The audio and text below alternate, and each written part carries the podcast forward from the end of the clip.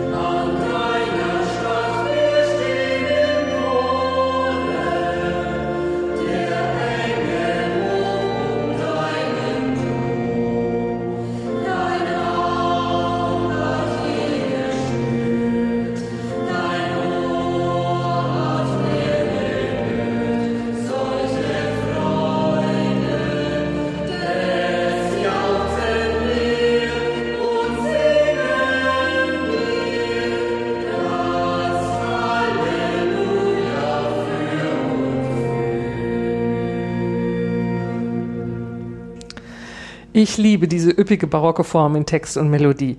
Das ist ein Gesamtkunstwerk und es gibt so viel dazu zu erzählen. Und ich habe 18 Jahre lang in der Westfälischen Landeskirche in Lippstadt im Kirchenkreis Soest als Kantorin gearbeitet. Das liegt ganz in der Nähe von Unna, wo Philipp Nicolai, der Schöpfer dieses Liedes, Pfarrer war. Ich bin sozusagen damals vor Ort auf seinen Spuren gewandelt. Da haben wir toll, äh, da haben wir genau richtig gelegen mit unserer Liedauswahl. Wenn ich das Lied höre, denke ich immer sofort an die gleichnamige Kantate von Johann Sebastian Bach und vor allen Dingen ist mir da der vierte Teil präsent, dieser Choral Zion hört die Wächter singen. Äh, da spielen ja die Streicher wunderschön und der Tenor singt den Cantus Firmus und ich habe da natürlich mit meiner Ostsozialisation Peter, Peter Schreier im Ohr. Ja. Du, ich könnte heulen, wenn ich daran denke, so schön ist das. Und mit diesem vierstimmigen Chorsatz von Johann Sebastian Bach kann man wunderbare Chorimprovisationen machen. Ich erinnere mich an einen grandiosen Klang bei einem Kirchenmusikfest in der riesengroßen Stadtkirche in Friedberg in Oberhessen mit Hunderten von Chorsängerinnen und Chorsängern mit richtigem Gänsehautfeeling oder auf eine große Halle beim Kirchentag in Köln mit 1400, mit 1400 Mitwirkenden tatsächlich. Äh, das war unglaublich toll. Hm. Und noch was mag ich ganz besonders an dem Lied, das spielt ja auf das berühmte Gleichnis von den zehn, bei Luther steht Jungfrauen an, ne? jedenfalls in Strophe 1 und das ist ein sehr spannender Text, finde ich. Liebe singbegeisterte Mitstreiterin, jetzt gucken wir uns mal äh, biografisch zu Philipp Nicolai, dem Dichter und Komponisten des sogenannten Wächterlieds an. Das Lied soll um 1597, 1598 entstanden sein. Ich habe ja vorhin äh, vorgelesen, es wäre 1599 entstanden, weil das so im Gesangbuch steht, die Angabe. Aber diese Angabe bezieht sich auf die erste Druckausgabe. Also 1599 ist es veröffentlicht worden. Also gut zu wissen. Ich glaube, das habe ich bisher dann immer falsch angesagt bei meinen Anmoderationen. Als der Lied entstand, war Nikolai Pfarrer in Unna. Vorher war er in Herdecke äh, im Ruhrgebiet und in Köln äh, jeweils äh, im Fahrdienst und er wurde also er hat ein sehr turbulentes Leben gehabt, denn in Herdecke wurde er bereits während der Gegenreformation von spanischen Söldnern vertrieben.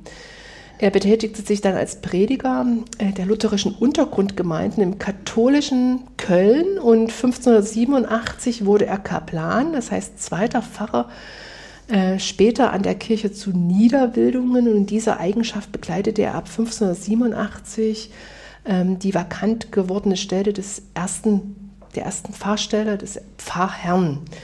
Äh, später, 1588, amtierte er als Hofprediger und Erzieher des Grafen Wilhelm Ernst von Waldeck im benachbarten Altwildungen. Äh, und ja, dann erst kam er also in die Stadt Unna 1596 und hier brach im Folgejahr eine große Pest aus, die auch Nikolai großes persönliches Leid verursachte. Trotz Not, Tod, Krankheit, Anfechtung verfasste er dieses Lied mit einem, so würde ich sagen, Blick auf die Offenbarung der Bibel. Ähm, und er veröffentlichte es in der Trostschrift Freudenspiegel des ewigen Lebens, welche 1599 in Frankfurt am Main erschien. In diesem Buch hatte er noch weitere Lieder veröffentlicht. Eins davon kennen wir auch sehr gut. Wie schön leuchtet der Morgenstern. Unser Lied Wacht auf, ruft uns die Stimme und zwei weitere Lieder, auch ein Streitlied gegen die Reformierten, mag ich Unglück nicht widerstehen, aber das ist jetzt nicht so bekannt. Und Nikolai wendet sich sozusagen in diesem, diesem Ausgabe so als eine dichterische Zusammenfassung mit den vier Liedern bewusst mit seinem Blick vom Jammertal des Jetzt und Hier in Pest und Not auf ein freudenreiches Leben im himmlischen Vaterland. Und diese Überschrift unseres Liedes, ein anderes von der Stimme zur Mitternacht von den klugen Jungfrauen, ähm, das war ein Trostlied in diesem Freudenspiegel, in dieser Ausgabe. Ab 1601 dann wechselte Nikolai äh, nach St. Katharinen in Hamburg als Hauptpastor, wo er auch 1608 starb. Wir schauen auf den Text des Liedes. da sind ja die biblischen Bezüge sehr ausgeprägt. In dem ganzen Lied, in Strophe 1 steht dieses Gleichnis von den zehn jungen Frauen im Mittelpunkt. In Strophe 2 und 3 sind Motive aus der Offenbarung verarbeitet und auch aus dem Hohelied Salomos. Was das Gleichnis von den zehn jungen Frauen angeht, da gibt es gleich auch einen schönen Bezug zum Proprium des Ewigkeitssonntags. Der Text ist nämlich das Evangelium des Tages und auch einer der Predigtexte am Ewigkeitssonntag. Ja, ich wollte mal damit anfangen, dem Gleichnis von den zehn jungen Frauen ein bisschen nachzugehen. Ihr kennt das, ne? Es geht um zehn, ja, ich würde sagen, es sind Mädchen. Also man muss die sich als 13, 14, 15-Jährige vorstellen. Also im heiratsfähigen Alter. Aus mhm. Sicht der Bibel, ja, oder aus Sicht mhm. der Antike. Sie, diese, diese jungen Frauen sind mit Fackeln aus, gestattet. Also in der Lutherbibel ist zwar von Öllampen die Rede, wahrscheinlicher ist aber, dass Fackeln gemeint sind. Das ist nicht ganz unwichtig für das Verständnis des Gleichnisses. Und diese jungen Frauen sind zu einer Hochzeit eingeladen. Sie sollen mit ihren Fackeln den Festzug begleiten, wobei man nicht sagen kann, was für ein Festzug das genau ist. Also das gibt das Gleichnis gar nicht her. Wir wissen es auch nicht sicher aus antiken oder jüdischen Quellen, wie das damals gelaufen ist mit den Hochzeiten. Es könnte der Zug von Braut und Bräutigam zum Hochzeitsfest sein.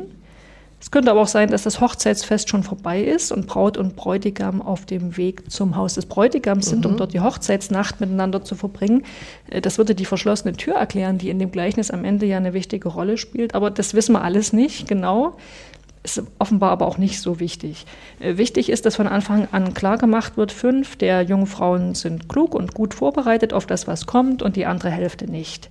Die einen haben nämlich Brennstoff für ihre Fackeln dabei, die anderen haben das vergessen. Und wie zeigt sich das? Ja, jetzt wird eben die Frage relevant, ob die Mädchen eine Öllampe dabei haben oder eine Fackel. Ich habe als Kind mir immer vorgestellt, dass die so wie Aladins Wunderlampe so eine so eine, so eine, so eine Lampe in der Hand hatten. Ne? Ich erinnere mich auch daran, dass meine Kinderbibel so ein Bild hatte. Ja, mhm. genau. Also wenn das Öllampen gewesen wären, ne, dann hätten die die die ganze Zeit brennen lassen, weil die nicht wussten, wann der Hochzeitszug kommt. Und irgendwann wären eben fünf Lampen ausgegangen und die anderen fünf hätten noch gebrannt. Aber die haben ja nur Fackeln dabei wahrscheinlich. Und die haben sie sicherlich auch erst angezündet in dem Moment, in dem gerufen wird, dass der Bräutigam äh, kommt. Das heißt, sie merken erst in dem Moment, dass sie kein Öl haben, um die Fackeln anzuzünden, obwohl sie ja vorher jede Menge Zeit gehabt hätten, sich noch Öl zu besorgen. Ne? Aber das haben sie eben verschlafen. Sie haben nicht vorgesorgt. Ja. Und die anderen fünf Mädchen, jungen Frauen, die haben zwar genug Öl, aber die wollen nicht teilen. Also haben die Unvorbereiteten das Nachsehen. Sie versuchen, sich noch Öl zu besorgen, verpassen den Bräutigam und können nicht mitfeiern. Ich glaube, wir kennen die Geschichte jetzt gut und sie ist ja eines der Himmelreichsgleichnisse. Genau, es geht um das Kommen des Menschensohns, ja, das ist der Bräutigam auf der Bildebene, und um den mit dem Kommen des Menschensohns einhergehenden Anbruch des Reiches Gottes. Und das wird ja in der Bibel ganz oft als so ein großes Fest, ein Hochzeitsfest beschrieben. Und die Mädchen, die eben sich vorbereitet haben, dürfen hinein ins Reich Gottes, die kommen zu dem Fest. Ähm, und die anderen nicht. Und das Gleichnis endet ja mit dem Ruf zur Wachsamkeit. Das richtet sich natürlich an die Hörerinnen und Leser, die noch Zeit haben, weil mhm. der Menschensohn ja noch nicht wiedergekommen ist. Also das Gleichnis ist sozusagen der Appell, nutzt doch eure Zeit bis zum Anbruch des Himmelreichs, um euch auf die Wiederkunft des Menschensohns, des Messias und die Heilszeit vorzubereiten. Ja, und dieser Ruf findet sich ja im Matthäus-Evangelium, wo es ja heißt, tut den Willen Gottes, müht euch um ein gerechtes Handeln im Sinne von Jesus, damit ihr dabei seid, wenn er wiederkommt und mit ihm in das Reich Gottes eingeht. Ja, das würde ich sagen, ist so die, die Kernbotschaft mhm. auch des Matthäus-Evangeliums. Mhm. Ne? Ja, aus feministischer Perspektive wird dieses Gleichnis allerdings stark kritisiert. Christa, das ist dir bestimmt auch sehr präsent, könnte ich mir vorstellen. Äh, der Vorwurf ist ja, dass sich die Mädchen so unsolidarisch verhalten miteinander, ne? also sich dem, dem patriarchalen Willen des Bräutigams unterordnen. Der macht die Tür eben, für die eine Hälfte macht er sie auf und für die anderen äh, nicht. Und dann fragt man sich, wo ist eigentlich die Braut in der Geschichte? Ja, die kommt überhaupt nicht vor. Gibt eine schöne Predigt von Birgit Mattausch, die genau mal diese kritische Perspektive einnimmt. Ich packe die mal in die Shownotes, wer sich dafür interessiert. Ja, zurück zum Lied, zur ersten Strophe. Die lese ich mal vor. Wachet auf, ruft uns die Stimme der Wächter sehr hoch auf der Zinne. Wach auf, du Stadt Jerusalem. Mitternacht heißt diese Stunde. Sie rufen uns mit hellem Munde. Wo seid ihr klugen Jungfrauen? Wohl auf, der Bräutigam kommt. Steht auf, die Lampen nehmt. Halleluja.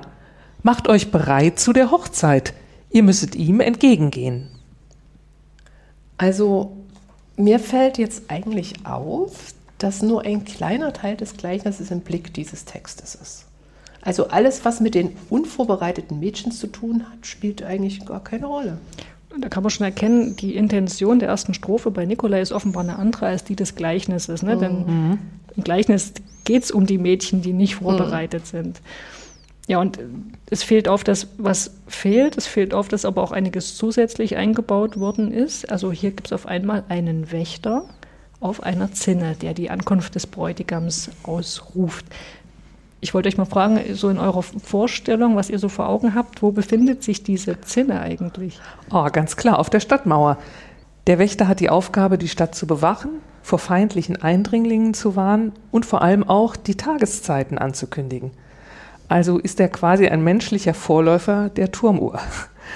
Das ist auch in alten weltlichen Liebesliedern ein häufiges Motiv, dass sich ein Liebespaar nachts heimlich trifft, bis der Wächter den Morgenanbruch verkündigt und die beiden sich schnell trennen müssen. Um Heimlichkeiten geht es bei Philipp Nikolai aber nicht, allerdings um eine große Liebe. Ja, und es baut sich so ein Bild so einer mittelalterlichen Stadtbefestigung mit Stadtmauer auf. Und offenbar ist hier die Stadt Jerusalem als Handlungsort gemeint und vorgestellt. Also Jerusalem ist die Stadt, in die der Bräutigam einzieht. Und wenn man sich jetzt noch überlegt, der Bräutigam steht für den Messias, ne? Und der Messias ist natürlich ähm, in der jüdischen Tradition auch eng mit Jerusalem mhm. verbunden. Also dadurch wird dieses Messias-Motiv nochmal verstärkt. Im Gleichnis ist von Jerusalem auch keine Rede. Ne? Mhm.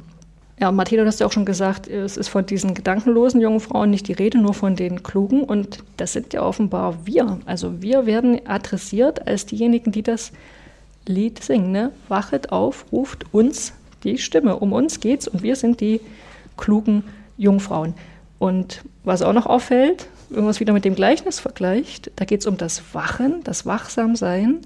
Hier in dem Lied geht es ums Aufwachen. Mhm. Also nicht darum, die Zeit irgendwie sinnvoll zu nutzen, sondern es wird vorausgesetzt, dass wir genug Öl haben. Ähm, mhm. Deswegen bei der Hochzeit oder im Reich Gottes eben dabei sein können. Aber wir müssen eben trotzdem aufwachen, aufbrechen, sozusagen dem Bräutigam entgegengehen. Hm. Bevor wir uns jetzt weiter mit dem Text beschäftigen, möchte ich ein paar Dinge noch zur Melodie erzählen. Die sehr ausladende Melodie umfasst eine Dezime, also einen Intervallabstand von zehn Tönen. Und das zeichnet das Textbild in der ersten Strophe musikalisch nach. Ich habe mir mal die Noten aufgeschrieben auf Karopapier und dann die Sprünge und Tonhöhen in rechteckigen kleinen Kästchen darüber gemalt. Es sieht dann aus wie eine technische Zeichnung, die Umrisse einer Stadtmauer mit verschiedenen hohen Türmen und Zinnen. Verrückt. Ja, und es ist ein ganz schönes Gefälle zwischen den Höhen, denn zehn Töne, eine Melodie mit einem Umfang von zehn Tönen, das ist schon viel. Da muss ich hoch Gewaltig. und tief kommen. Ich habe übrigens gelesen, dass sich diese Melodieweise von Nikolai auf alte Vorlagen, auf andere Vorlagen bezieht, zum Beispiel den Melodiebeginn der Straßburger Psalmlieder oder auf das Ende des Vaterunser-Liedes von Erasmus Alber, steht im Gesangbuch unter der Nummer 187.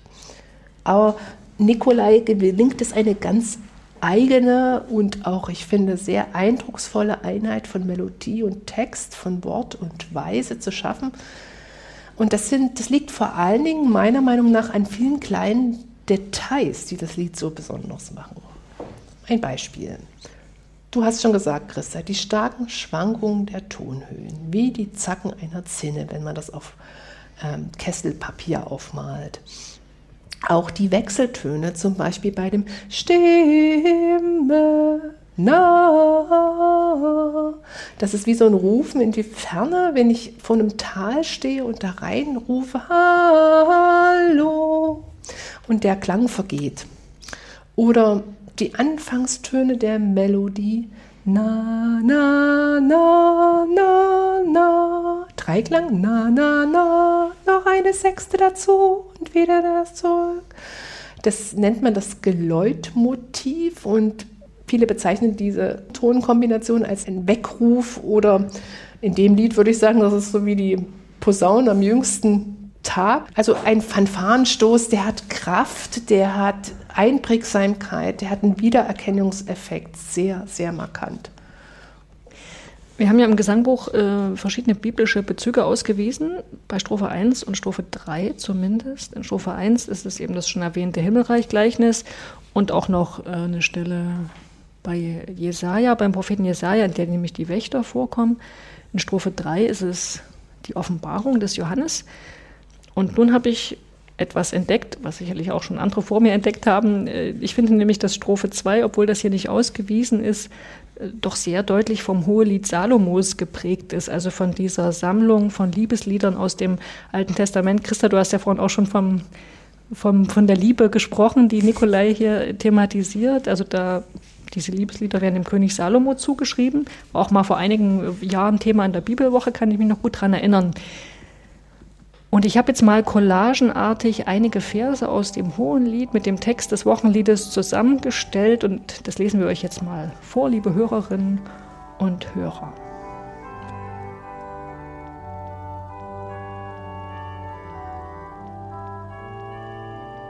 Da ist die Stimme meines Freundes. Siehe, er kommt und hüpft über die Berge und springt über die Hügel. Mein Freund gleicht einer Gazelle oder einem jungen Hirsch. Mein Freund spricht zu mir, Steh auf, meine Freundin, meine Schöne, und komm her. Denn siehe, der Winter ist vergangen, der Regen ist vorüber und dahin. Steh auf, meine Freundin, und komm, meine Schöne, komm her. Zion hört die Wächter singen, das Herz tut ihr vor Freude springen, sie wachet und steht eilend auf.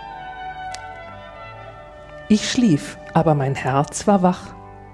Horch, mein Freund klopft an. Tu mir auf, meine Schwester, meine Freundin, meine Taube, du Makellose. Mein Haupt ist voll Tau und meine Locken voll Tropfen der Nacht. Da stand ich auf, dass ich meinem Freunde auftäte. Meine Hände troffen von Myrrhe und meine Finger von fließender Myrrhe an den Griffen des Riegels. Zion hört die Wächter singen, das Herz tut ihr vor Freude springen. Sie wachet und steht eilend auf. Siehe, mein Freund, du bist schön und lieblich. Unser Lager ist grün. Wie ein Apfelbaum unter den Bäumen des Waldes, so ist mein Freund unter den Jünglingen. Unter seinem Schatten zu sitzen begehre ich, und seine Frucht ist meinem Gaumen süß. Zion hört die Wächter singen, das Herz tut ihr vor Freude springen, Sie wachet und steht eilend auf. Ihr Freund kommt vom Himmel prächtig, von Gnaden stark, von Wahrheit mächtig. Ihr Licht wird hell, ihr Stern geht auf.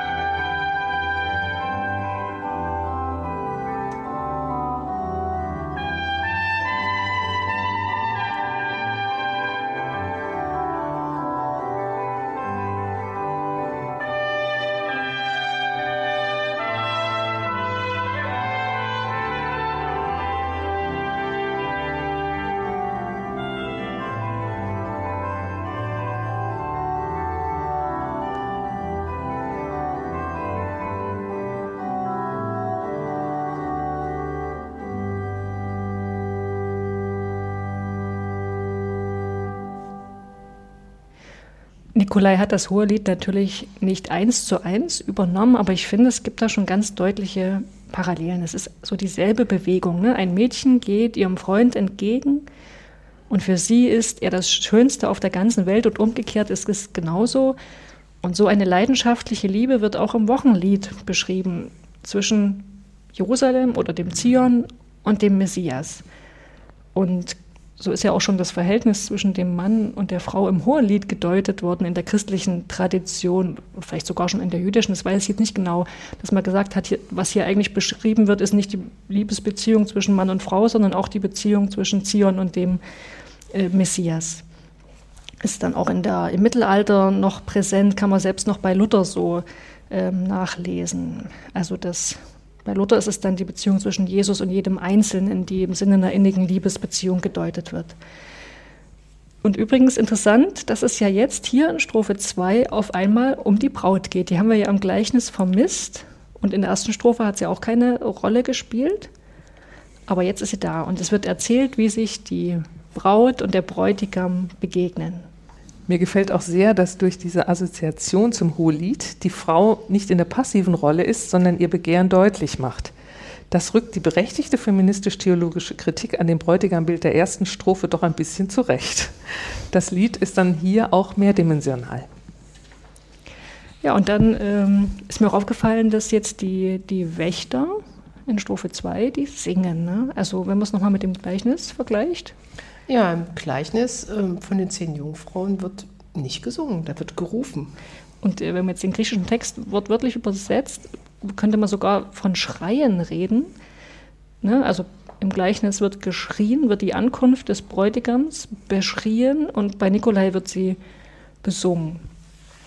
Und in dieses Bild, was hier in Strophe 2 aufgemacht wird, sind übrigens auch noch andere biblische Motive eingewoben. Also wir kennen ja die Vision, da Vision Daniels über das Kommen des Menschensohnes aus dem Himmel. Auch im Lukasevangelium finden wir das. Da ist aber eher so ein bisschen gruselig mhm. beschrieben. Und hier ist es ganz schön. Ne? Äh, deswegen denke ich, dass Nikolai hier wahrscheinlich sogar ein Bild aus der Offenbarung des Johannes variiert. Kennt ihr bestimmt die Stelle, am Ende der Offenbarung, wo es heißt, und ich sah die heilige Stadt, das neue Jerusalem, von Gott aus dem Himmel herabkommen, bereitet wie eine geschmückte Braut für ihren Mann. Klingt ja auch in unserem Lied an, aber mit vertauschten Rollen. Mhm. Das ist aber irgendwie cool, mhm. dass der diese, also im Grunde auch ein bisschen die Geschlechtsstereotype da so ein bisschen aufbricht oder die, die mhm. Rollen immer so wechseln. Das gefällt mir gut. Ja, jetzt kommen wir in den Blick im Text. Es heißt im Folgenden, O komm, du werte Kron, Herr Jesu Gottes Sohn, Hosianna, wir folgen all zum Freudensaal und halten mit das Abendmahl. Der Bräutigam kommt auch für uns. Er wird Krone genannt, auch die Krone ist so ein biblisches Motiv. Äh, von der Krone der Herrlichkeit, die die Gläubigen bei der erneuten Ankunft Christi bekommen, ist zum Beispiel im ersten Petrusbrief die Rede. Äh, auch in der Offenbarung kommt sie vor, äh, sei getreu bis in den Tod, so will ich dir die Krone des Lebens geben. Ein klassischer Konfirmationsspruch. Hier bei Nikolai ist Christus selbst die Krone, also das Motiv ist auch wieder leicht abgewandelt. Ja, und Martina, du hast es ja gerade gesagt, wir sind jetzt im Blick am Ende der zweiten Strophe. Wir sind dabei beim Hochzeitsfest, beim Festmahl und das wird hier interessanterweise als Abendmahl bezeichnet. Ja, vielleicht könnte das so gleich zur Verwechslung führen, zu Assoziationen. Bei mir, mir fällt da eigentlich nicht zuerst das Abendmahl, das klassische ein, sondern so ein Festessen, so ein Freudenessen. Es entsteht bei mir so ein Bild von einem Festsaal mit erleuchteten Kronleuchtern, mit fröhlicher Musik. Alles ist in Bewegung, es wird getanzt, die Tische sind mit Köstlichkeiten beladen. Also ein, eine ganz energievolle Atmosphäre, wie das bei so einem Hochzeits- oder bei einem Festessen der Fall ist. Vielleicht erklärt sich die Bezeichnung, dass es trotzdem Abendmahl genannt wird, ja, über das Gleichnis vom großen Abendmahl, wie es das Lukas-Evangelium erzählt. Das ist auch so ein Reich Gottes Gleichnis, mhm. aber wird eben das große Abendmahl genannt, nämlich von Luther. Ne? Also der hat im griechischen Text steht Gastmahl, aber Luther hat das Gleichnis, äh, das Gleichnis vom großen Abendmahl genannt. Also du meinst die Geschichte noch mal kurz, wo äh, Jesus erzählt, der Festgeber lädt ein und es kommt keiner zu seinem Fest und dann geht er auf die Straße und lädt alle ein, genau. die da sind. Mhm. Generell wäre es ja auch doch sehr schön, wenn unsere Abendmahlsfeiern viel stärker einem großen Festessen gleichen würden. Mhm. Aber schon von der Textstruktur ist ein Hinweis auf das Abendmahl da. Das ist versteckt, wenn man den Text nur hört. Aber wenn man die Zeilen zentriert untereinander schreibt, gibt es eine Form eines Abendmahlskelches. Solche Spielereien, sagen wir vielleicht, hat man in der barocken Poesie ganz häufig gemacht. Es ist sozusagen eine weitere Botschaft, die sich nur den Kennern erschließt, die den Text auch lesen. Also ich kann den Text dann nicht bloß lesen, sondern ich kann ihn auch sehen. Genau. Den Inhalt, den genau. Kelch. Und sowas hat man Augenmusik genannt. Mhm. Ja, ich glaube, das sollten wir in unsere bildhaft in unserer Folge mit aufnehmen, dass ja, ihr euch das mal anschauen könnt. Als Episodenbild könnte ja, man das äh, verwenden, ja. Eine Beobachtung möchte ich zur zweiten Strophe noch mit euch teilen, nämlich den Hosianna-Ruf. Äh, Hosianna Wir folgen all zum Freudensaal und halten mit das Abendmahl. Der Hosianerruf, den kennen wir ja aus der Geschichte, als Jesus in Jerusalem einzieht. Mhm. Erster Advent. Genau, also da haben wir hier schon in dem Lied, das ist ja eigentlich für den Ewigkeitssonntag jedenfalls bei uns vorgesehen und das ist der Sonntag vom Advent und wir haben schon diese Brücke in den Advent. In der katholischen Tradition ist es das Lied zum ersten Advent. So, jetzt aber zur letzten Strophe, die hatten wir noch nicht.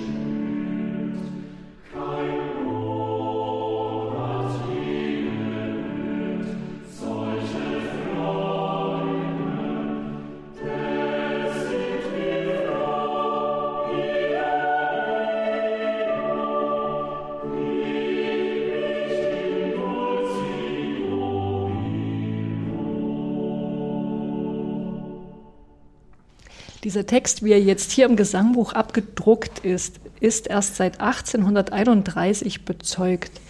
Im Originaltext von Nikolai fallen vor allen Dingen zwei Unterschiede auf. Ähm, da heißt es an deiner Stadt, wir sind Konsorten, ne, statt an deiner Stadt, wir stehen im Chore. Es reimt sich ursprünglich auf Pforten. Ja. Pforten, Konsorten, Tore, Chore. Mhm. Genau. Und auch die, die letzte die letzten beiden Zeilen äh, sind anders. Also hier steht ja, das jauchzen wir und singen dir das Halleluja für und für. Und bei Nikolai heißt es, das sind wir froh, io, io, ewig in dulci jubilo. Na, da fängt es doch gleich an zu singen im Weihnachtskreis. In dulci jubilo, nun singet und seid froh. In Strophe 2 hatten wir schon den Hinweis auf den Advent und jetzt die Anspielung auf Weihnachten. Das wird zwar in der jetzigen Fassung aus dem Gesangbuch nicht mehr ganz so deutlich, aber da, selbst da haben wir immer noch dieses Gloria sei dir gesungen, ne, mit Menschen und mit Engelstum. Da denkt man ja auch an die Weihnachtsgeschichte, an das Gloria der Engel auf dem Feld und dann den Lobgesang der Hirten, als sie das Kind im Stall besucht haben und weiterziehen. Also das finde ich schon, schon toll, dass sie auch so die verschiedenen Kirchenjahreszeiten eingewoben sind. Das ja. So ein großes Finale am Schluss. Sozusagen. Genau, dann singen alle zusammen und durcheinander und Instrumente sind auch dabei. Und alle stehen im neuen himmlischen Jerusalem, wie es die Offenbarung beschreibt, mit den zwölf Toren, die wie Perlen sind. Und ich glaube, das ist auch der Grund, warum die Strophe 3 im Chorsatz von Johann Sebastian Bach nochmal extra aufgenommen worden ist. Äh, es geht tatsächlich um diesen Chorsatz. Die Mütter und Väter des evangelischen Gesangbuches wollten den gemeinsamen Stammteil für alle Landeskirchen mit einem besonders prächtigen Stück abschließen. Nun endet dieser Stammteil mit der Rubrik Sterben und ewiges Leben. Da bot sich der Chorsatz von Bach Gloria sei dir gesungen an, weil, man eben was Prächtiges auch haben hm. wollte. Und es ist auch eine Reminiszenz an die Chorverbände in der evangelischen Kirche, die früher bei der Erstellung neuer Gesangbücher federführend waren. So, ihr Lieben, das Lied ist für den Ewigkeitssonntag vorgeschlagen und irgendwie liegen auch die Bezüge zwischen dem Lied und dem Sonntag meiner Meinung nach so offen vor uns, dass es gar nicht nötig ist, dass Mann oder Frau das hier entfalten muss. Wir haben ja auch schon gesagt, ne, das Evangelium ist eben die Geschichte von den klugen und den nicht so klugen jungen Frauen. Der Wochenspruch heißt, lasst eure Lenden umgürtet sein und eure Lichter brennen. Mhm. Die Epistel ist der schon mehrfach angesprochene Text aus der Offenbarung des Johannes. Aber vielleicht ist noch kurz interessant, äh, es ist ja das Wochenlied für den Ewigkeitssonntag. Und nicht für den Totensonntag. Genau. Was ist da eigentlich der Unterschied? Das ist ein anderes Proprium. Ja, es ist derselbe Sonntag. Ne? Es ist der, der letzte Sonntag vor dem ersten Advent, also der letzte Sonntag des Kirchenjahres. Aber es gibt eben für diesen Termin zwei Proprien, also als Proprium bezeichnet man ja die Texte eines Sonntags, die ihm sein besonderes individuelles Gepräge geben. Und wenn man den Sonntag als Ewigkeitssonntag begeht, dann sind die Texte dran, die etwas mit der Wiederkunft Christi am Ende der Welt, wie wir sie kennen, zu tun haben und mit dem Ausblick auf das Reich Gottes. In der anderen Variante als Totensonntag steht eher das Gedenken an die Verstorbenen im Vordergrund und die Hoffnung, die wir für sie haben.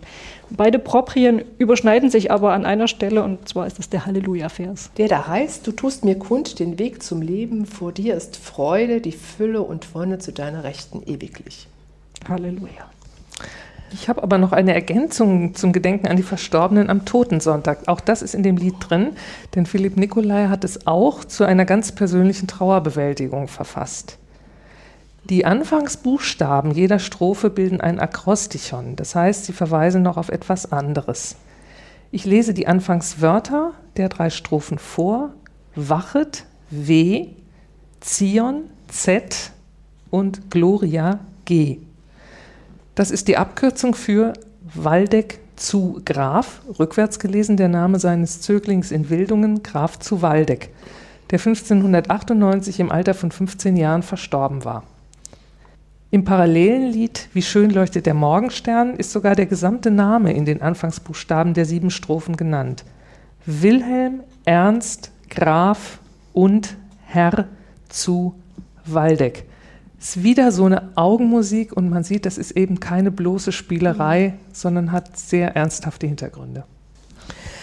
Ja, wie kann man das Lied singen? Erstmal ist das Lied sehr bekannt und sehr beliebt und besonders beliebt ist es, glaube ich, auch bei unseren Posaunenchören, bei unseren Bläsern. Es klingt ja auch sehr festlich, wenn ein großer Posaunenchor diese Gloria-Strophe in einem schönen Satz anstimmt. Eh, wichtiger wäre mir eigentlich die Frage, wie kann man altvertrautes neu singen? Dazu habe ich eine Idee. Das Anfangsmotiv der Melodie mit dem aufsteigenden Wegtönen, dem Dreiklang, na, na, na, na, mit dieser hinzugefügten Sechste, den gibt es vielerorts als Glockengeläut. Darüber haben wir vorhin schon gesprochen. Es wird auch das Wachet-auf-Motiv genannt. Daraus lässt sich eine Begleitung zur einstimmig gesungenen Melodie entwickeln. Mindestens vier Sängerinnen der gleichen Stimmlage singen jeweils einen dieser vier Töne auf Dong, wie einen angeschlagenen Glockenton. Die restliche Gemeinde singt einstimmig. Die Anzahl und Reihenfolge der Einsätze der Glockentöne ist beliebig, sodass die Töne mit immer neuem Anschlag auch überlappend dazu erklingen. Und das klingt natürlich in einer Kirche mit einer etwas größeren Akustik besonders schön. Dass so ein Klangteppich entsteht mhm. aus diesen vier Tönen. Genau. Ganz zu Anfang habe ich ja auch von den Chorimprovisationen mit dem Bachsatz geschwärmt. Die Fassung bei der Nummer 535. Damit kann man nämlich einen großen Chor zum gemeinsamen improvisatorischen Singen bringen. Alle fangen gemeinsam an in jeder Zeile darf jede Sängerin und jeder Sänger einen Ton nach Wahl beliebig verlängern. Danach wird im normalen Tempo weitergesungen bis zum Schluss der Zeile. Jede neue Zeile wird gemeinsam begonnen mit dem Akkord auf dieser Zeile und auch da darf jeder wieder einen Ton verlängern. Am Zeilenende warten alle, bis der Schlussakkord wieder stabil ist. Also das fließt auseinander und findet sich immer am Zeilenende wieder mit viel genau. Ruhe zusammen. Genau. Mhm.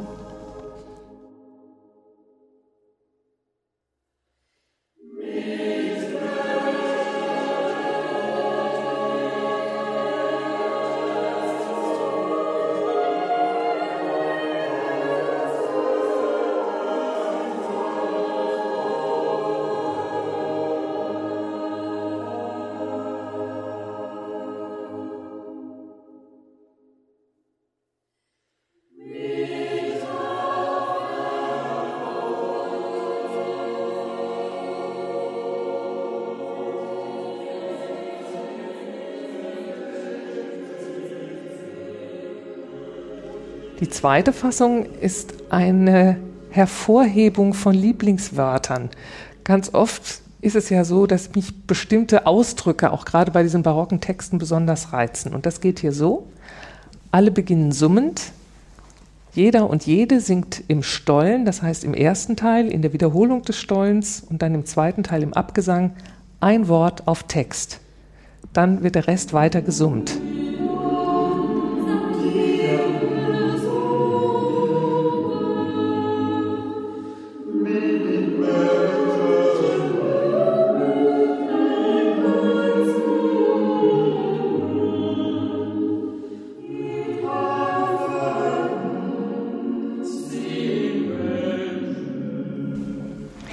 Ich fand das Lied ja schon vorher toll und jetzt liege ich vor Ehrfurcht im Staub beziehungsweise auf dem Boden unseres Aufnahmestudios. Vor Ehrfurcht, weil du so, so viele neue Dinge ja. entdeckt hast, das mitgenommen Lied, hast. Das Lied ist so in, also so reich und komplex und da steckt so viel drin, musikalisch, aber auch so vom, vom Text. Ich finde das wirklich überwältigend.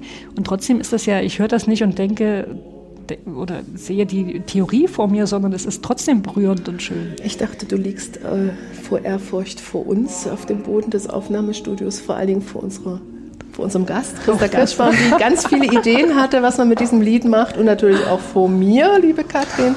Und ganz herzlichen Dank für alles, liebe Christa, was du hier mit eingespielt hast. Und ich sage nochmal bewusst gespielt, denn das Singen ist ein Spiel. Martina, jetzt komm mit runter. Tschüss, ihr Lieben, bis zum nächsten Mal.